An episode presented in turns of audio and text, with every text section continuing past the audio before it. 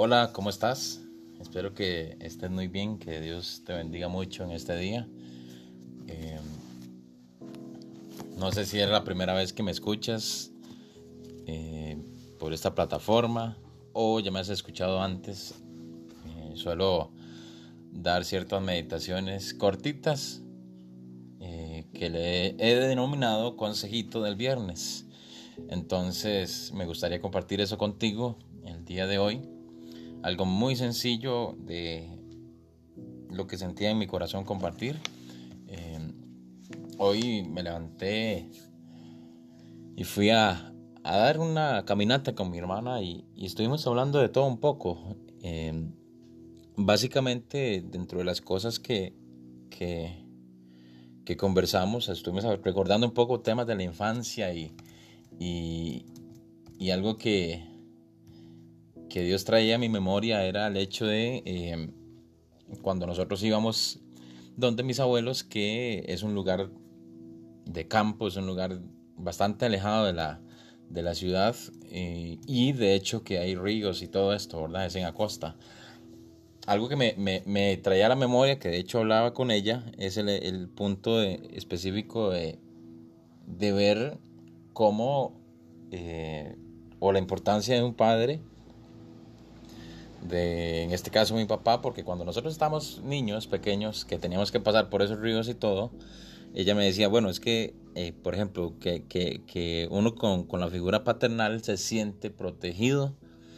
Y, y, y, yo le decía, sí, de hecho sí, es, es muy cierto. Incluso algo que me, me ponía eh, a pensar Dios era el hecho de que cuando nosotros teníamos que pasar por ese río y todo eso, eh, el hecho de tener a mi papá, ahí impulsándonos, diciéndoles, vamos, ustedes pueden, vamos, sí, sí puede pasar ese río. O sea, lo pasábamos nosotros, pero, pero él, él, él, él, era quien nos impulsaba. Porque él conocía el río, ya él obviamente, al ser la familia de él, de, de, esas, de ese sector, de este lugar, eh, ya él tiene mucha experiencia pasando por ahí, o tenía en ese momento cuando yo estaba niño. Eh, y esto realmente me, trajo eh, un pasaje a la memoria, que es lo que quiero compartirte hoy, aconsejarte, darte un pequeño consejo al respecto. Eh, dice la Biblia en, primer, en, en el primer capítulo de Josué, versículo 9. Dice, mira que te mando que te esfuerces y seas valiente, no temas ni desmayes, porque Jehová tu Dios estará contigo donde quiera que vayas. Cuando yo estuve hablando con mi hermana, ya después yo me puse a relacionar eso con esto, que, que Dios está aquí diciéndole a Josué, Josué, estoy contigo, vamos, esfuérzate, sé valiente, anímate, no desmayes, no temas. ¿Ah?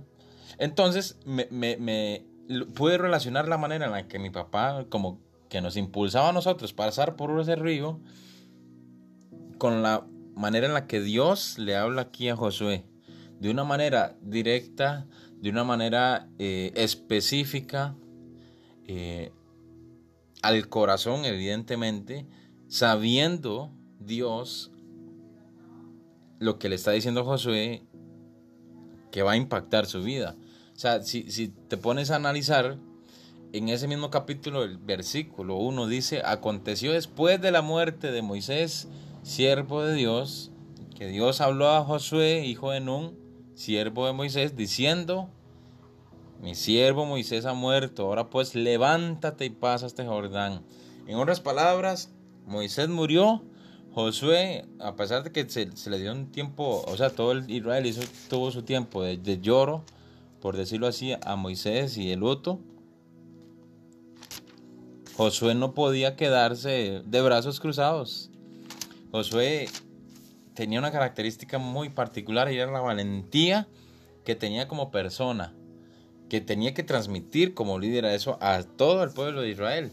Y Dios le dice, bueno, ok, papito, bueno, ya, cerramos un ciclo, cerramos una etapa, fue una etapa difícil porque es la muerte de tu líder, pero necesito que te levantes. Levántate, sigue adelante. Y ya después ahí, parte de las cosas que ahí vamos, ahí se, puede ver en ese capítulo, eh, que empieza la instrucción Dios a, Josué de, cómo llevar a cabo, qué tiene que hacer, qué es lo que debe tomar en cuenta.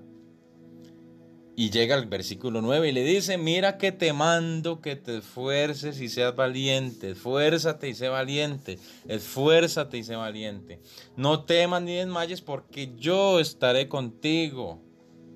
En otras palabras, eso, de hecho, lo, lo, relaciona. A mí me gusta poner un ejemplo para poder entender ese pasaje, que es el siguiente. Es como que usted esté en un equipo de fútbol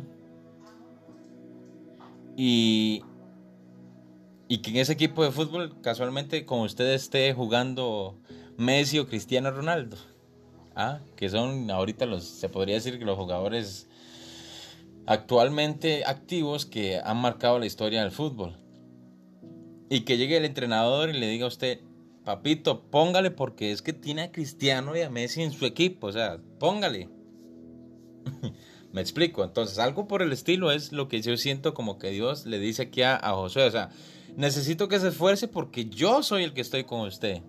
No le está diciendo, esfuércese y así, cuando usted se esfuerce, yo voy a estar con usted. No, al contrario, ya yo estoy con usted, por lo cual necesito que usted se esfuerce.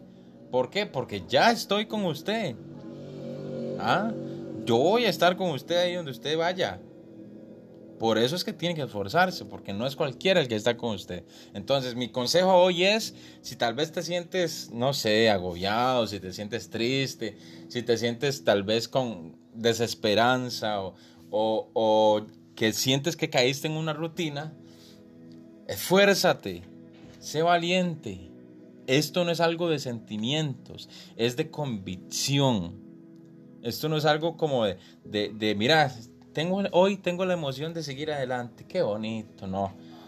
Es algo de decisión. Y ese es el punto, que, yo creo que, que, Dios, bueno, a mí en lo personal me, me ha hablado y me ha dicho eso, que tenemos que seguir es por convicción, tenemos que continuar por un tema de fe, de esperanza, no basado en qué, en los sentimientos, sino basado en básicamente las convicciones y sabiendo que Dios está con nosotros, ¿cómo no seguir adelante? Entonces, quiero compartir eso contigo. Sabes que cualquier cosa, cualquier duda que tengas o cualquier situación en la que requieras de mi ayuda, estoy para servirte y a echar para adelante en este fin de semana, que sea un fin de semana maravilloso, que puedas compartir con tu familia, que puedas descansar si tienes tiempo para descansar en estos días. Y, y como dice la palabra de Dios, que la paz de Dios, que sobrepasa todo entendimiento, guarde tus corazón, tu corazón y tus pensamientos en el Cristo Jesús. Hasta luego.